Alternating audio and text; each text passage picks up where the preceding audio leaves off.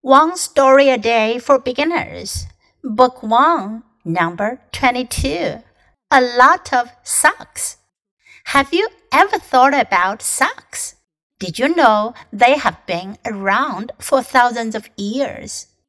They keep our feet warm and cozy. We wash them, dry them, and sometimes fix them. Take a look at how many socks you have at home. Now think about how many socks there must be in the world. There must be a lot of feet. 这个小故事讲的是 socks 袜子 socks。如果是一只袜子，我们可以说 a sock。不过呢，一般我们都是穿两只袜子、一对袜子的，所以通常都用复数形式 socks。Have you ever thought about socks? Thought about 是 think about 的过去分词。你有没有想到过袜子的事儿呢？Did you know they have been around for thousands of years？你知道吗？Did you know？它们已经存在了有几千年了。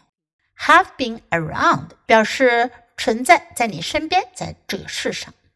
They keep our feet warm and cozy。它们帮助我们的脚 Warm 温暖，cozy 舒服舒适。想想看，如果不穿袜子的话，直接穿鞋是不是会比较的硬，摩擦会比较大，不太舒服呢？所以呢，warm and cozy 温暖又舒适，这是 socks 袜子给我们带来的感受。We wash them, dry them, and sometimes fix them。我们会洗它们，洗袜子，dry them，晾干它们。而有的时候呢，还需要 fix 修补、缝补、缝补袜子。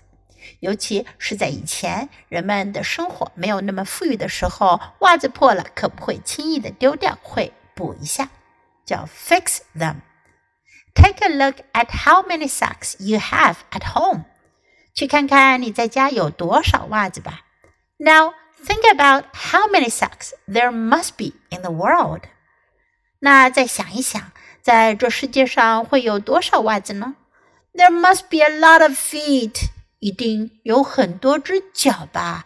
因为有很多的 socks，就一定要有很多的 feet。Feet 是脚，foot 的复数形式，有很多的脚需要穿很多的 socks。Okay, listen to the story once again. A lot of socks. Have you ever thought about socks?